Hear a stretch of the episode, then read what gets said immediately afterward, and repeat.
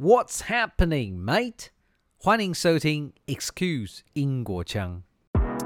Mind the gap between the train and the platform.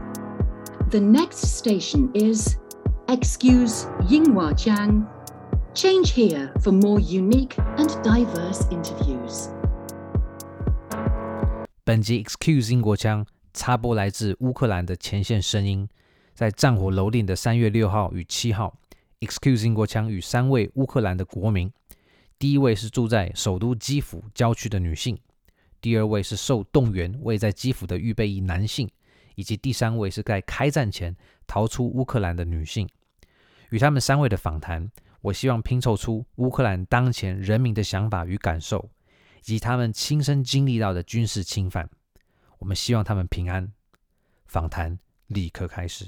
On the 23rd of February 2022, the government of Ukraine declared an initial 30 day state of emergency, with the exception of Donetsk and Luhansk oblasts. The very next day, the 24th, Russian President Putin declared, in his word, special military operation on Ukraine and hence started the invasion of the country. What an individual can do could be tiny in the face of this regional conflict, but unity is strength, one said. In this episode, you are to listen to three people's accounts of the Russian invasion of Ukraine so far, one of whom is still living on the outskirts of the capital, Kiev, preparing for any imminent threat. Another is a reservist living right in Kiev trying to defend the capital, and the other left the country shortly before the outbreak but endeavors to contribute to the nation. You'll learn what they have experienced and what they have to say. Please note, the account of the former was recorded on the 5th of March, the latter two on the 6th of March. To protect three of them, the interviews were conducted anonymous. The first account is brought to you from a woman living on the outskirts of Kiev, preparing to defend her home. How are you? I'm fine. Hello. What is the mood in the street right now in Kiev? In Kiev, the people is nervous, but uh, we are ready to fight. We are ready to fight. We are ready to defend our homes, our country. We are ready to live, to live here in our Kiev, in our country. Okay, so your defense until the very last minute, right? You will not leave the city and let We Russians not come in. leave, but live here. Okay. We stay. So what's the mood in the street? Are people nervous preparing for the invasion? Not too much. We live uh, in war for eight years already. This invasion, uh, these inventions, it's uh, it's a continuing. It's not the start. I see. So people are quite ready, right, for this because it has Yes. been eight years. Yes.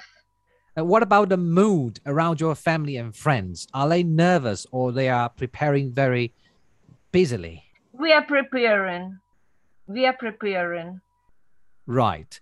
And um, do people still go about their lives as usual or it's quite different now? We are doing our best. We are preparing. We are we are contacting. Uh, some, someone is contacting with the army. Someone is contacting with the territorial defense. Uh, some people is preparing Bandera smoothie or Molotov's cocktails.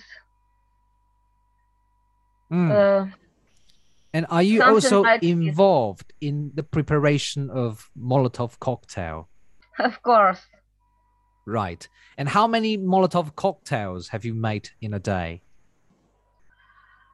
uh, I don't know really. I don't know. Hmm. But the, I think the Russian will count. They'll tell. and what's the morale of Ukrainian military as far as you're concerned? They are ready. They do their best. Uh, as they know, the Russian, uh, mm, our army have massacred, have killed uh, about 10 10,000 of Russian soldiers, about 30, uh, about 40 uh, avians, about uh, 40 or something else uh, uh, tanks. Uh, we are fighting. Our army is fighting. Mm, mm. So, what about those territorial defense force volunteers? Are they also fighting too? Uh, the Russian uh, have uh, bombed Kharkov, but the city is, is still Ukrainian. The Russian are uh, are trying to uh, are destroyed uh, Irpin, Bucha, Hostomel, but the cities are are Ukrainian. Um, Kherson, they've taken the city, but the uh, but the citizens uh, are still are still uh, stay in uh, the city, and uh, the Russians uh, can't do nothing. Mm-hmm. Something like this. Okay. Um, before the invasion, what did you do? I walked. I was writing the article. About which topic? Some cultural news, something like this. Okay, so you're a journalist, aren't you? Yes, yes. And what does your day look like today? In my room, um, So you don't go out, do you? no, no, I don't go out. Uh, Hmm. No, I'm go out. I'm I'm going uh, to to the shop. Uh, I'm making all my homework like this. I see. A- and have you seen any Russian soldiers so far? For a moment now, uh, for a moment there is no Russian here. Uh, they are in Irpin, in Bucha, in uh, Hostomel, um, uh, in Chernigov, but not here, not yet. Hmm. And are you afraid of them coming already near your place? I'm waiting for them, something like this. Yes, I'm afraid. But you see, I have a daughter, I have a husband, I have many friends uh, here, and um, uh, I think uh, I have no right to be afraid. Not too much. Hmm. hmm. And is your is your husband ready to pick a gun and fight back? He'll take the gun. He'll take it. Has he already got a gun? He is not a very young man. I see. He has a health problem. Hmm. He will have a gun ready by him when the situation gets worse. He has a gun. He has a gun, and he's doing what he can for a moment. You, as a journalist, um, now in the capital, uh, what are your main streams of information of the war? How did you receive information about the war? From Telegram, uh, Telegram canal, uh, channels, from TV, um, from my friends, uh, like this. Mm-mm.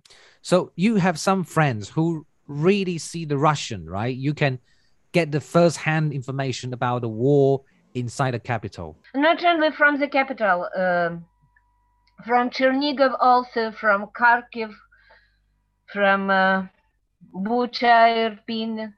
In Kiev, the Russians are bombing the capital. Mm.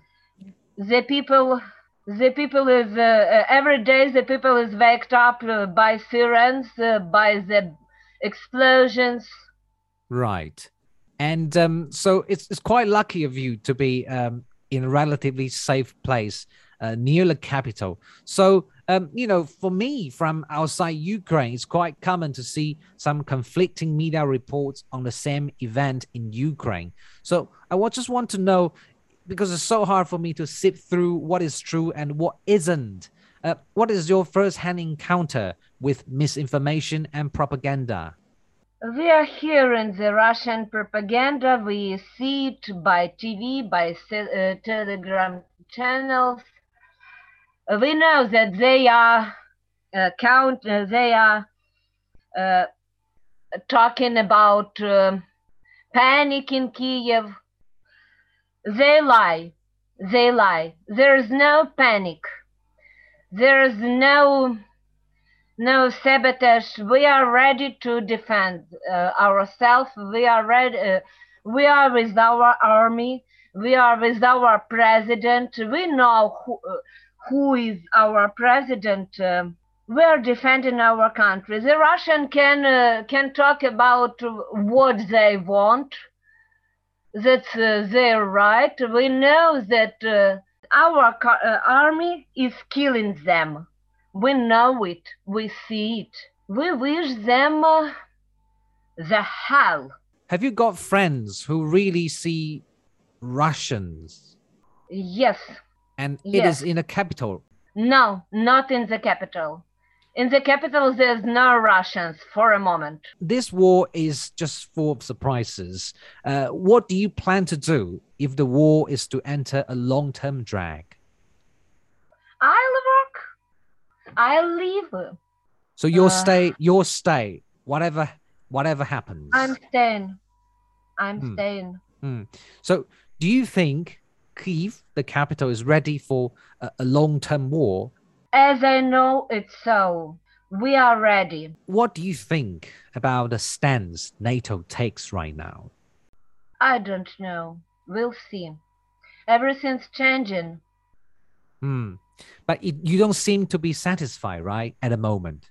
For a moment, really, I don't know what uh, what is about um, um, one or two hours. Uh, I I don't know the situation for just this moment. Okay, and what about you know what the British has done for Ukraine? Are you satisfied with what uh, Boris Johnson said on TV? I think, uh, first of all, as I know, a big part of Ukrainian people is very thankful for the uh, for the Great Britain, for Boris Johnson, for uh, uh, uh Europe Union, for all the world who help us. Mm. We understand that uh, for the world, this war is a, a great surprise. Great surprise. Mm. The world was not ready for this uh, aggression, for mm. this amount of aggression. We yeah. understand, I hope. And what is your biggest hope? I hope they will close the sky close the sky for uh, the Ukrainian sky. Mm. Do you also hope that the Russians can be kicked out of your country? I hope the Russians will be killed. Um, stay safe, both to you, you and your family and friends. Thank you. Thank you. The second account is from a man living right in Kiev standing by to protect the capital. Hello, um, how are you? Oh, I'm I'm good, thank you. Uh, not not not really actually, because uh, I hear it sirens, uh, air sirens every time, and uh, the explosions of the bombs uh, very close to my apartment. However, rest uh, re- re- everything rest is quite good. A part of this. Mm-hmm. But I'm happy that you are safe now. Um, tell us what a mood is in a street now. Um, to be honest, people are really desperate. Uh, people are really nervous. People can predict what happened in the next uh, 30 minutes because uh, we have uh, um, a lot of information that we basically receive uh, in our uh, Telegram. Telegram is, I'm sure that you know what is Telegram. It's the mm. local um, messenger. mostly we receive the information through the Telegram that it could be the potential uh, missile attack or uh, air attack on the capital of Kiev. Yes, so the people uh, trying not to spend too many times uh, in the cities. Mm. The basically, basically, people try to go to the um, to the shops, uh, try to buy some some food, and then they return back to the home. They basically turn off their light. Uh, and uh, they're sitting uh, at the home all the time. Yes, the mood mm. is very depressed. The people are very nervous, and sometimes the people are very angry. Yes, so mm. because the people live in, in the situation of uncertainty right now, the people can't understand what will happen next, especially after they received the information that the Russian army bombed Kharkiv, which is the second biggest city in Ukraine, mm. and then they also bombed Irpin. Irpin is a small town that located 10 kilometers from uh, Kiev, and they destroyed the city completely and keep destroying it, right? And the mm. people uh, who is living right now there, they're hiding in the bomb, bomb shelters every time without food, without light, without even options to escape from the city. Mm, yeah. So, so answering so, the question, yeah. So yeah. So right in right in Kiev, um, the the air sirens go off every day, right? Every half an hour we hear the uh, air sirens every half an hour we hear the sound and you know if uh, for instance uh, three days back so after we heard the sirens we um, we we urgently tried to escape in the bomb shelter. So for now everyone used to hear it every time and uh, the people start uh, uh, paying not too many attention on the sirens right now. Mm, so there were many false alarms. Yes exactly. Mm, okay. Well, um, what about the mood around your family and friends? Um, it depends by the person. You know, uh, as for my family, uh, my mood is uh, pretty good. Uh, however, I'm trying to keep my mood in a good conditions because mm. I try to support my family every time. Uh, my mother is really desperate because uh, she's afraid of us. She's afraid of my younger brother. She's afraid of my girlfriend. You know, she's afraid of the general situation that could happen in my country. Mm. Um, so she's constantly uh, watching the news and uh, uh, come and after that come to me and tell me, look, what they uh, what what what did what the, the Russia army just done with this city and with this city. Look, they killed the civil people, so on and so forth. So mother is really uh, desperate right now. So I'm so I'm trying to keep her uh, her mood in a good conditions, and I'm trying not to show my nervous, and I'm trying not to show my desperation to them. Right. As mm. for hmm. my girlfriend, she's quite okay as well. She. Uh, two days ago, she decided to go to Poland, but uh, after she received information that the there are a lot of people that are trying to escape Kiev right now, and the trains are really overcrowded. Mm. So she decided to stay here. My brother, she he absolutely doesn't care about the situation because he's uh, IT guy and he's spending most of his time uh, by uh, chatting with his friends in uh, in the laptop. Yeah. mm Okay, so basically, it's really chaotic, and it might be safer to stay at home, right? Because now it's just full of uncertainties, and uh, uh, luckily, you know, at the moment, it's relatively safe in the capital right? Yes, you're absolutely right. Because um, uh, my friends uh, that tried to uh, left to the Kiev several days back, uh, their car uh, was um, uh, shot by the Russian army. No. And, yes, fortunately, they all live right now. but they destroyed completely their car. One of the person um, uh, go to the hospital after that. Yes, and this is only one story. And uh, I heard such stories every time when people try to escape capital of Ukraine. It's uh, um, you know a percentage of luck. Some people uh, can go to the west western part of Ukraine without uh, any ad- without any adventures, let's say, right? So mm. they comfortably can uh, go there and stay on the neighbors on, on the hotel. However, there are these stories when the people trying to escape the capital of Ukraine um, faced uh, faced with uh, some uh, negative occasions because there is some Russian army mm-hmm. in, on the road, and some of my friends was shooted. Yes, by them. So yeah. So, Unfortunately, it's very dangerous right now, and it's so, better to stay here in Kiev. Personally, for me. What you have heard is that some civilians, when they drove the cars, they could still be shot by soldiers from the Russian, and they don't mind shooting people who are not soldiers.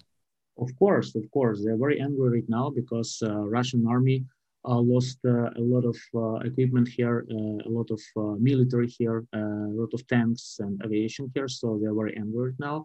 So they try to shoot even civilians, not only mm. military guys. Yes, mm. and the, lot of stories. I'm sure that if you open the Ukrainians um, newspapers and or Ukrainian magazines that you can find such information every day. And for me personally, I heard the story from a friend because, as I mentioned, a friend of mine, when they tried to escape the Kiev, they was under attack of uh, Russian military soldiers. Yeah.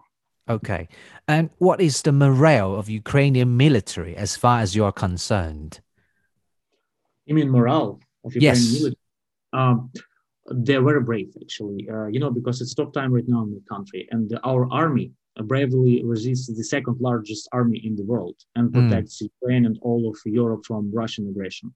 Also, I could say that uh, probably uh, before the war, uh, we didn't think that our army uh, will have the opportunity to protect to protect us, right? In Mm. such way, because uh, actually um, uh, Russians th- uh, thought that our army is pretty weak. However, I'm really happy and uh, I'm really proud that we have such kind of army like Ukrainian army because uh, they uh, spend every day and every time, every hour, every half an hour by protecting us, by protecting the civil people. Hmm, Yes, Hmm. the big respect to Ukrainian army. Also, what I would like to share is that uh, Ukrainian people, actually from Lviv and Kiev to Kharkiv and Mariupol, all also bravely protect their country from the Russian invasions. So this war definitely united our people from absolutely all locations and show how courage Ukrainian people and Ukrainian army could be.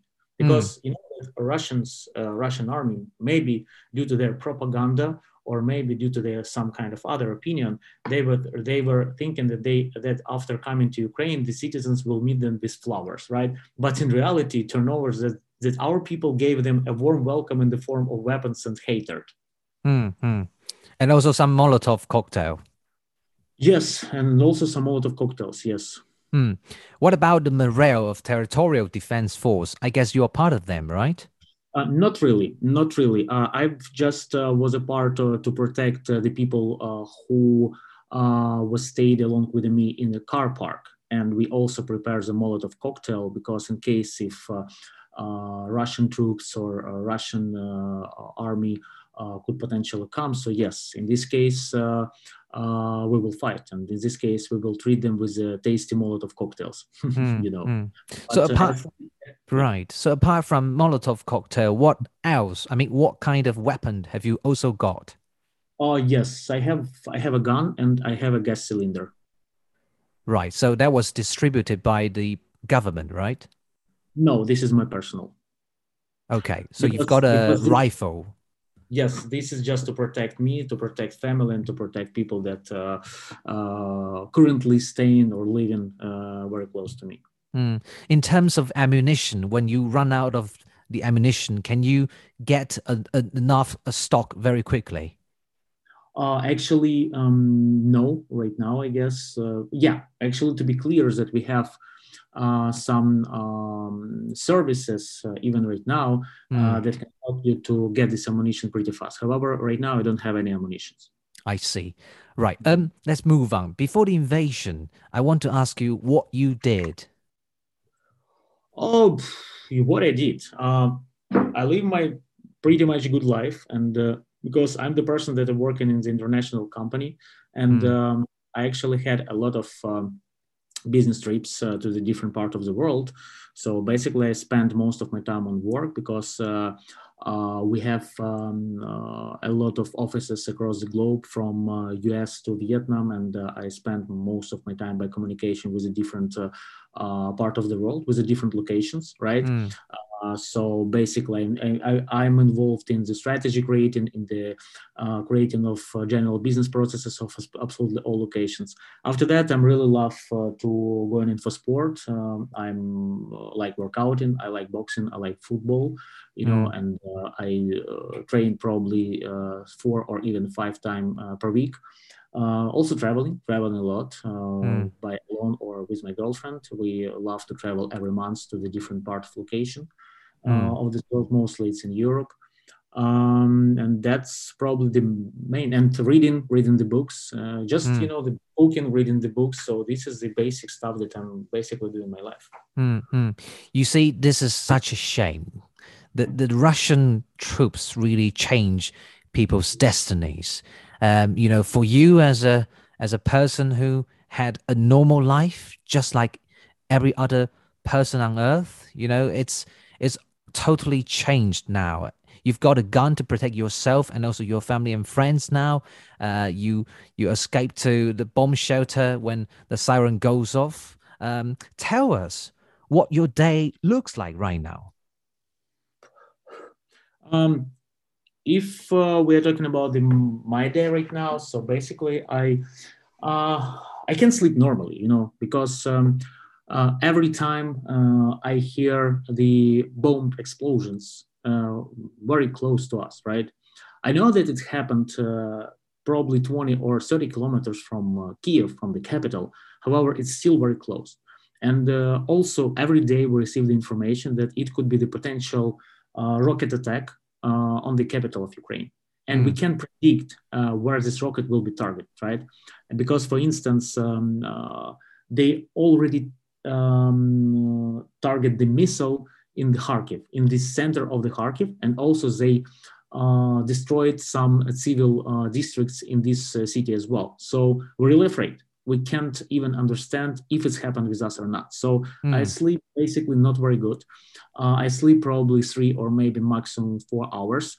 Uh, mm. because I'm really worried about myself and mostly I'm really worried about my family because if it will be the potential missile uh, danger. So we will urgently escape to the bomb shelter again. So mm. after that, I wake up and thanks God uh, we are safe. Thank God everything is fine with us. I'm start reading the news and I'm start reading that yes, uh, Ukrainian army bravely resists this territory. Uh, however, also I've reading that uh, again uh, they destroyed the buildings they destroyed uh, the civil buildings and they killed the people and i receive this information every day so i would mm. like to cry because it's really depressed me a lot after mm. that uh, i tried to uh, help uh, my mother go to the shop to buy some groceries some yes yes to buy some some food to, to buy some milk because it's it's not a very big amount of um, provision that you can get right now because mm. the delivery chain definitely broke mm. and uh, people uh, try to get as much as they can uh, mm. so of course before of that we had uh, because you know in ukraine uh, we are really hedonist hedonistic people we like to eat a lot however right now hmm. we eat in approximately one or two two times per day and we try to uh, make the food very limited because the food is currently re- really limited in the, in the stores.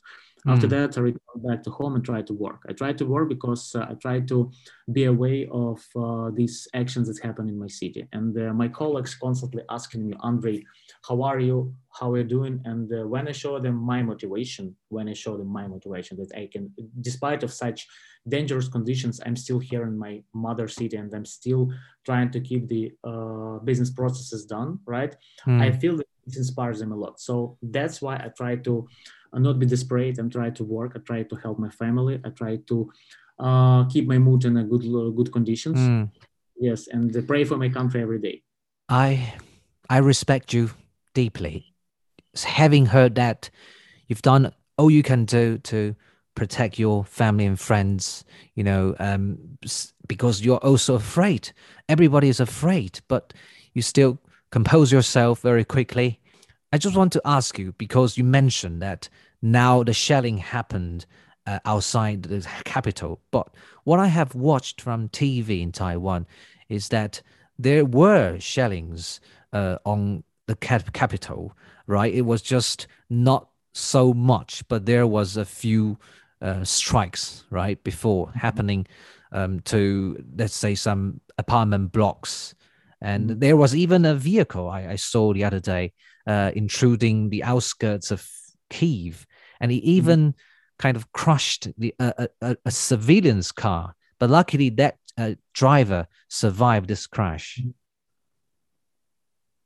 Yeah, that's absolutely true. Because I would like to tell you the story about that. Uh, for instance, uh, while I was on a call with a colleague uh, who interviewed me from London three days ago, Russian aviation uh, built a multi-story, destroyed a multi-story building 10 kilometers from Kiev, as well as TV tower in the center of Kiev. And this was happened during the 40 minutes call with this guy. Can you imagine that? And he mm. was shocked. He was shocked. And can you imagine what happened every day? So if it's happened just only for 40 minutes, half an hour, 40 minutes, yes. So can you imagine uh, what kind of uh, percentage of destroyer we have from the uh, Russian attack? For example, uh, three days ago, when they destroyed the TV tower, six innocent people died. And uh, several days ago, a Russian missile also hit an orf- or, or, orphanage. There were kids inside. 16 kids died. Can you imagine this? Yes. And, and you know that also uh, to continue this story, so this is a personal story because my friend decided to leave his house in Irpin. Irpin is, as I mentioned, a small city that's located like 10, 10, 8 or 10 kilometers from Kiev. Actually, it's someone considered Irpin as a Kiev, as one of the district, district of Kiev. Mm. But on the next day, a rocket hit his house, Russian rocket, hit his house and destroyed the, his house along with his car. So can you imagine if he was here, he and his family would have died. But mm. he hmm. timely escaped the day before of this. Lucky them. And it's just disgraceful, I have to say. This is this is just unbelievable to strike the civilians. Um, okay, um, I want to ask you because now you are also one of the reservists, I believe. Um, I want to ask you um, personally, what do you think about Russian troops between you and other men? What do you think about them? Uh, we all hate invaders. We don't like them. We are not invite him here in, my, in our country. Uh, mm. We are ready to protect our country. We're ready to protect our cities, our families, our women, our kids. Mm. Uh, actually, we hate uh, all uh, the uh, all all Russian soldiers that come to us uh, that and try to occupy our motherland. And mm. you know what I can see right now, and what I can see from the spirit around us that every every man here that they currently live in Ukraine in Kiev, they're ready to protect. Mm. They are ready to put the gun and start protecting their countries from mm. the Russian from the Russian army. Mm-hmm. I can still feel that um, the morale is kept quite high and people are very convinced that they would protect this, their city. So it's it's just amazing. Um, I, I really can see the spirit um, in every uh, Ukrainian person who is brave enough to defend themselves against this invasion. Uh, I want to ask you because you also mentioned that um, misinformation or or worse, disinformation and propaganda um, you know they were everywhere right? It's, it's just very hard to to tell what is actually uh, what has actually happened on the ground. Um, but um, I, I, think you might be able to have a way uh, to um, digest the information. How do you normally uh, you know retrieve information that can be uh, trusted Mm-hmm. Uh, you know what I can say about that? So Russian propaganda, along with the fake news, constantly uh, uses different techniques to hide the results of their crime. Because even uh, in their country, they call it's not the war; it's called a some military operation that try to protect the Russian-speaking uh, uh, society here in Ukraine. But obviously, they attacked all part of Ukraine, from Kiev to Lviv, which is mm. the west part of Ukraine, and their border located very close to European Union border, border right? So based, can you imagine, based on the information from our security service, they even would like to make a deep fake of our president where he will probably announce the surrender of our country.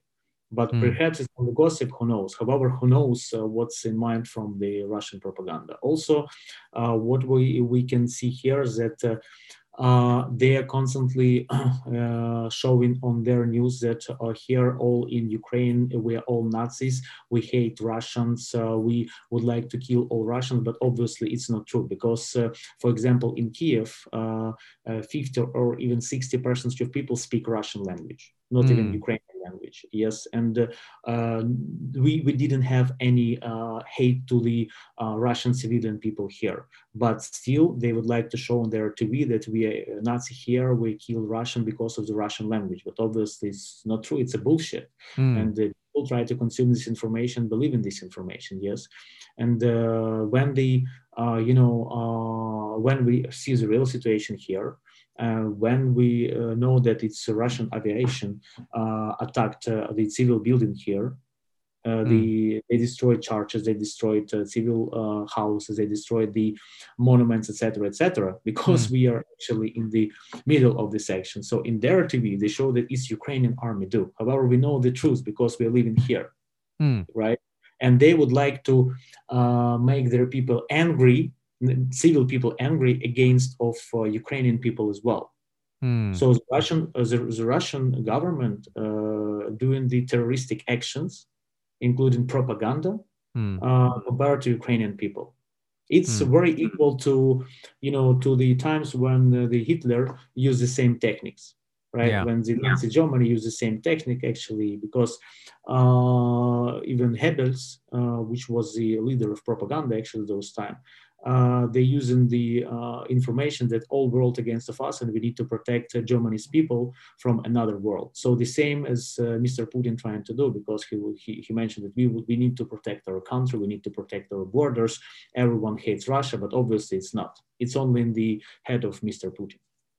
Right. Well, you made it very clear. And I think it's worth knowing that um, we still have a relatively good level of transparency within the country. Um, it's very crucial, I believe, for you on the ground to have, um, you know, um, trustworthy information and sources of uh, the latest news. Um, finally, what is your biggest hope? Uh, my biggest hope that first of all it's uh, the peace. Of course, it's peace. That uh, Mm. the people uh, stop dying here, and uh, I wish and uh, I hope and my best dream that uh, until now no one, uh, the civil and uh, military people from Ukraine will die. Yes, this is um, my best dream because I would like to have a peace in my country. Because uh, Ukraine, you know, is located in the center of, of uh, Europe we have a big uh, potential and ambitious and goals. Uh, Mm. We love the president, and we believe that uh, he follows the right vector of the uh, building of our economy. Mm. Uh, I see that Ukraine uh, could be a part of European Union in the next five, six, or even seven years, because officially uh, Ukraine uh, already passed uh, the application to be a part of European Union, and uh, most of uh, uh, 30 countries admit this application. Yes.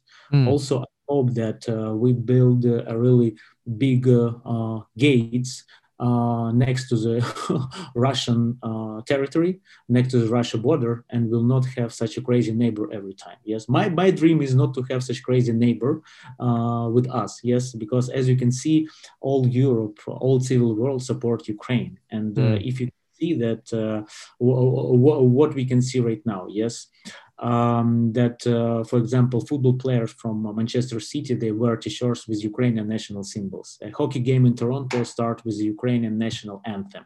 Mm. Metropolitan Opera in New York sang the Ukrainian national anthem. Even Madonna shared the video on her Instagram expressing support to all Ukrainian people. Yes, and uh, for example, the brand Balenciaga, I'm sure that uh, everyone knows this brand. They Yeah. deleted the, all the pictures and leave the only picture with Ukrainian flag. Everyone support Ukraine. No one support Russia aggression against Ukraine. So my best Mm. dream that Ukraine will be will live in a peace. Ukraine will be the part of European Union, and uh, no one people will die anymore. Hmm, hmm. Well, to to add the extra note, Taiwan is also with you. Um, the government, the people, and of course myself. Um, you know, we we have done quite a number of things to to help. For example, our government uh, set up a, a bank account, you know, where we can donate money straight, and um, we try our best, although we are on the other side of the globe, uh, to help you because uh, if you have known Taiwan a bit, you know it's geographically similar. Um, you know, in terms of the our neighbors. So I think this is extremely important uh, to note that Taiwan is also with you, and uh, you're not alone. Uh, we try our best to do what we can do. I want to say, stay safe. You, your friend, family, and basically all people from Ukraine. Thank you very much for such words, and thank you very much for supporting. Last but not least, the third account is from a woman currently outside Ukraine, doing her best to help her country. Hello, how are you? Hi, I'm good. What about you? I'm well in Taipei, Taiwan. Uh, I'm very concerned with the situation in Ukraine. So uh, let me ask you again uh, how are you truly? Uh, well, I'm safe as I'm staying in one of European countries. I'm outside of the Ukraine right mm-hmm. now. I was lucky to escape before the war started, but uh, a lot of people say that it might be easier to stay abroad. Probably mm. it's true, but still, that doesn't mean that you don't worry about your f- family, your friends, your colleagues, and the future of your country in general. So of course i'm being very worried every day mm. so and try what... to do my best in case of helping my close ones with some information or voluntary work or whatever they need. And what do you do now? I still work for ukrainian pr agency as pr consultant uh, remotely because we work with a lot of international clients or big ukrainian clients. Mm-hmm uh, implement different communication campaigns. Mm. Uh, and since the war started, we try to collaborate our forces in informative way with mm. our communication skills, let's say. Mm. So we reach out to different international media, international journalists, spread the information about Ukraine, help to translate our news, and uh, help as much as possible with our with our professional skills. Mm, mm. Well, it, it means a lot, to be honest. I, I, I respect what you do. Um, as a PR consultant, uh, you are outside the war zone and you still pay a lot of effort in helping your country people. Uh, I want to ask you, because now you're safe in a foreign country, um, were you surprised by Putin's decision to invade at this scale um, before you, um, you know, now your family and friends perhaps are still in a country. Uh, were you surprised really by by everything that has happened over the past days? Yeah, obviously I was shocked, and not only about the scale of invasion, but about the invasion itself. Mm. Uh, because I couldn't imagine that a neighboring country can go against another in such a wild way. And um, of course, a lot of information from American intelligence appeared in February that Russia might invade Ukraine, but honestly, we couldn't believe that can be true and mm. can happen in real life because mm. uh, it's not something people do in modern society you know and i remember waking up on the 24th of february and the first thing i see on my phone screen is the message from one of my close friends saying, Hi, the war has started. How is your family? And I was shocked because I couldn't believe, like, am I sleeping or am I awake already? And mm. what's going on? So I just spent the day reading the news and I even didn't notice how the time passed by. Mm-hmm. And what about the feedback from your family and friends who are still in Ukraine? Because in war, zone, you know, it's extremely hard to tell the big picture. There might be misinformation and propaganda everywhere. Uh, how are they, and what do they see according to what you have heard from them? Uh, well, let's say that uh, people of the younger age they are trying to escape Kiev. This is mostly about my female friends, but male friends, a lot of them stay in Kiev, try to help territorial defense and volunteer. As for elder generation, like my family members, my parents and grandparents, they don't want to leave Kiev. I honestly don't understand why. Mm. I think they still don't believe that Russian troops will enter Kiev. They really trust in our Ukrainian army and mm. hope for the best.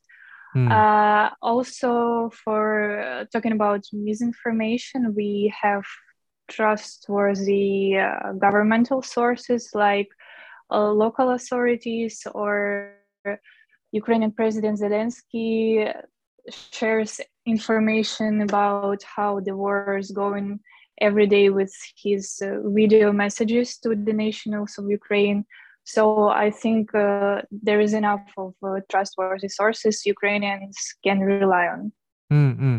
So, in terms of transparency of your government, you really have trust, right? You've got yeah. To, you've got to believe them anyway because you, you have to work as a team. Um, but now we know um, the Russian troops kind of encircle Kiev and other cities of Ukraine.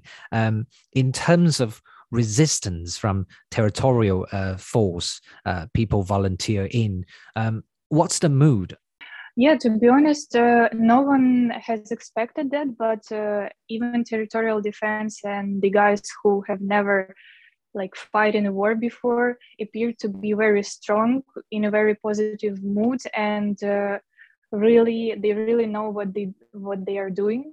Mm. Um, so I can say that the situation really created a good uh, circle of uh, trusting into each other so people really rely on each other mm. and uh, cooperate in uh, really effective groups of doing something uh, either it be territorial defense or voluntary sources or communication sources or, or whatever people do really be um, like one team these days Mm, mm. And do, do do do your family and friends need to uh, climb down to the bomb shelter every day to avoid shelling? Uh, yeah, but hopefully all of these uh, signals, at least for now, were false because mm. they hear these uh, alarming sirens every day for multiple times. Really? So they go up and down, up and down. Yeah, just to uh, I don't know how to say Rehearse, to be right? sure it's better yeah it's better to go down and then hear that it was a false alarm than Absolutely. stay inside and um, be bombed or whatever unfortunately there are a lot of these situations already in ukrainian cities that uh, russian troops bomb uh, uh, people in their homes hmm. intentionally mm. Mm, yeah, we, have seen some footage and pictures of the uh, burned uh, apartment blocks. So it, it means yeah. that they are targeting uh, things outside the military bases and uh, the government buildings. Uh, so it's quite personal, right? Uh, for you, it's it's like they are targeting your family and friends. Yeah, and it looks like they even more target common buildings than military or governmental ones. It looks like they conduct the war against normal people, not against the military of Ukraine. Mm-hmm.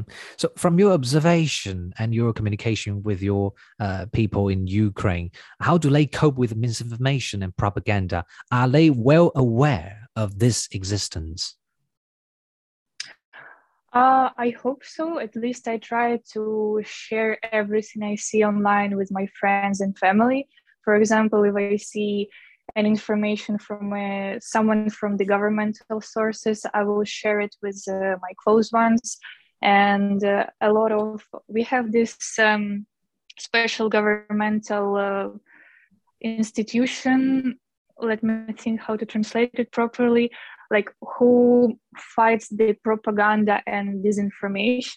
Mm. like ministry of uh, fighting disinformation something like that. Right. And uh, they share a lot of, on their sources too. For example that uh, the intelligence of america or intelligence of ukraine heard that russians are planning to spread some kind of disinformation. Mm. and they know this information before the Russian propaganda starts. So mm. they hmm. have time to inform Ukrainians that mm. in case you see this kind of information, don't believe it because it, it's a propaganda created by Russians. Mm, so do you think nowadays um, inside Kiev, uh, the, the, basically it's still very orderly and everybody is still kind of prepared for, for the attack rather than in, in chaos? Mm, I think this kind of attack it, it's never something you can you can be really prepared to mm. because uh, all of these people have never been in military zone or war zone. Mm. This is just regular people who used to go to their corporate jobs, for example, or the farmers on their lands outside in countryside. Mm. And these are the normal normal people who have nothing in common with uh, military situations. Mm. So no matter how much of the trustworthy information you see online, you can never be prepared. Of course. Unfortunately. And uh, even I think after this uh, one and a half weeks, people get used to this situation, but they will never be ready for 100%. No. Um, yeah. And have you heard from any of your uh, contacts who already uh, visited the distribution point to collect a gun and, and, and start to practice with it? Um, not really.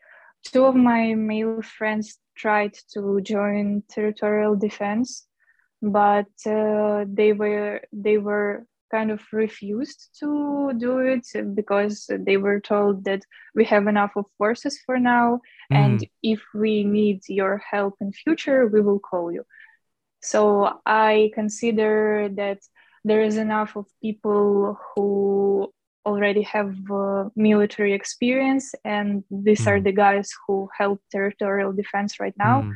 and for regular people they don't give guns yet what do you suggest people outside ukraine do to contribute meaningfully to ukrainian people and sovereignty? I would say it's important to be more proactive about political position because you know a lot of people say oh i'm outside of politics. But uh, that's the mistake which can cost people's lives right now. So uh, i really want people to be more proactive like spread information on social media organize protests in local uh, cities with local government for example suggest helping the refugees if you have uh, sources to do so also as a communication specialist i can say that uh, it's uh, crucial to fact check the news you see, as Russia spreads a lot of fake news. They even banned all independent media and now control the media which are left there. So it's better to read international trustworthy sources and never trust the information which comes from Russian media. And uh, of course, you can donate to Ukrainian army or territorial defense or donate to voluntary organizations uh, which help people with food, medicine, transportation. Uh, also, it's important to help animal shelters because um, a lot of people who try to leave their cities, unfortunately, for some reasons, uh, leave their home pets and uh, they may die or be killed even. So it's important to donate to animal shelters as well. Um, maybe join some organizations uh, which help refugees, or um, maybe you heard of, but uh, a lot of internationals uh, come to join International Legion to fight for Ukraine as well. So maybe if there is someone willing to help uh, Ukrainians with their military strengths, you are very welcome to come to Ukraine and join uh, territorial defense. May safety be with you, your family, and friends. Hi there! Thank you so much for listening to Excuse Chang, your source of unique interviews from around the world. Cross cultural understanding starts where perspectives are heard. If you're a fond of my interviews, I would be grateful if you could rate and review my channel on Apple Podcasts to show your support.